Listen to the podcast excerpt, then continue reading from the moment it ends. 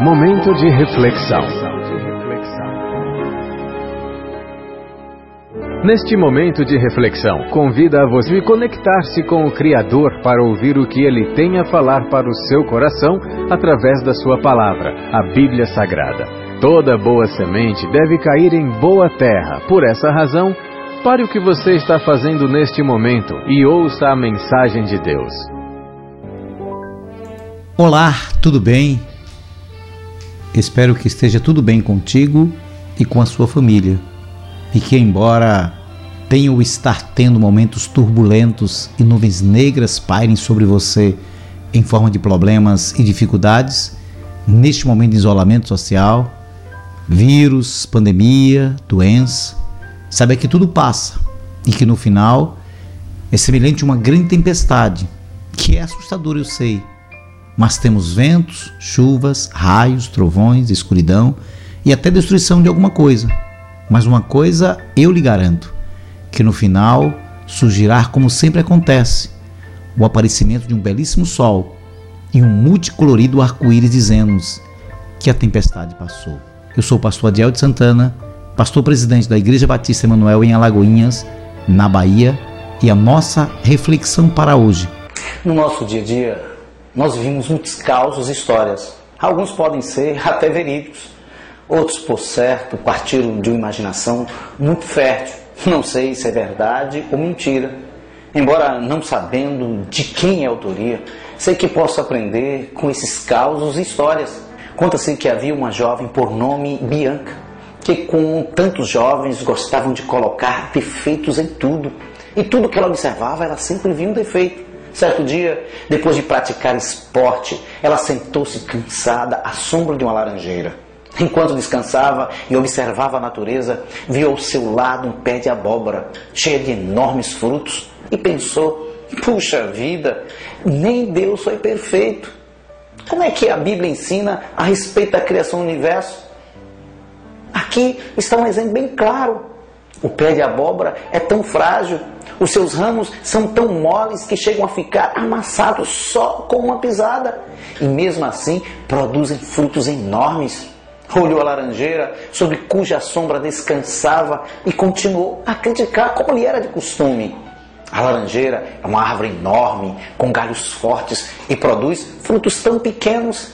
Cansada, aquela jovem pegou num sono, encostada no tronco da laranjeira.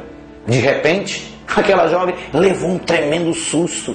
Uma laranja desprendeu-se do galho e caiu bem na sua testa. Assustada e com a dor, tratou de mudar logo de ideia e disse: Deus, me desculpe mais uma vez. A tua criação é perfeita, sim. Que Deus em si lhe deu uma lição naquele dia. Você já imaginou quantos ateus que até se diz que não acredita em Deus, mas no momento que se enfrenta com a morte, ele vê a realidade da morte, o qual ele rejeitou a Deus em vida. Que possamos tomar esses exemplos, essas histórias e causos e possamos tirar lições. Exatamente. Que Deus em Cristo te abençoe nas regiões celestiais, em Cristo Jesus, nosso Senhor.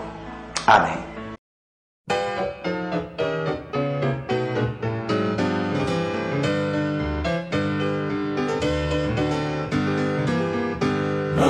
Bíblia escrito está para vigiar e orar. Ninguém sabe o momento em que Cristo vai voltar. Fiquemos, pois, alertas como manda o Senhor. Não surpresos ao vir o Redentor. Ele vem, vem, vem, sim, vem, logo vem. Esta pátria quero conhecer cidade que João viu breve quero ali estar. Vem comigo, vamos lá cantar. Mas e nem tristeza haverá naquele lar. Muito menos o pecado vai ali entrar. Descanso haverá, muita paz e adoração na cidade para onde subiu João.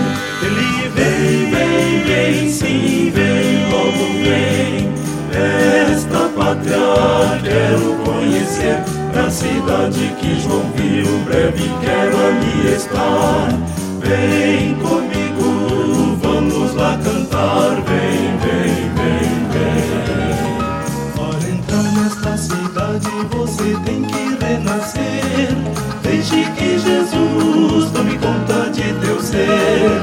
Ele é o caminho, a verdade e a luz. Venha a Deus, seguindo a Jesus. Ele vem, vem, vem, sim, vem, logo vem. Esta pátria quero conhecer, da cidade que João viu, breve quero ali estar. Vem comigo